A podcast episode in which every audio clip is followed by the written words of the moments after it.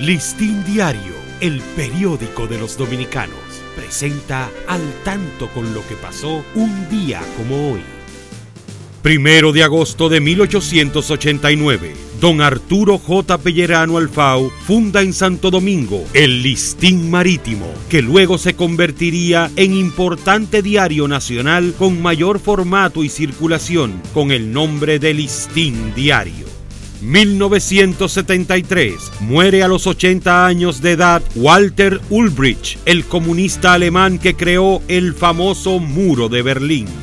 Para Listín Diario, soy Dani León. Listín Diario, el periódico de los dominicanos, presentó al tanto con lo que pasó un día como hoy.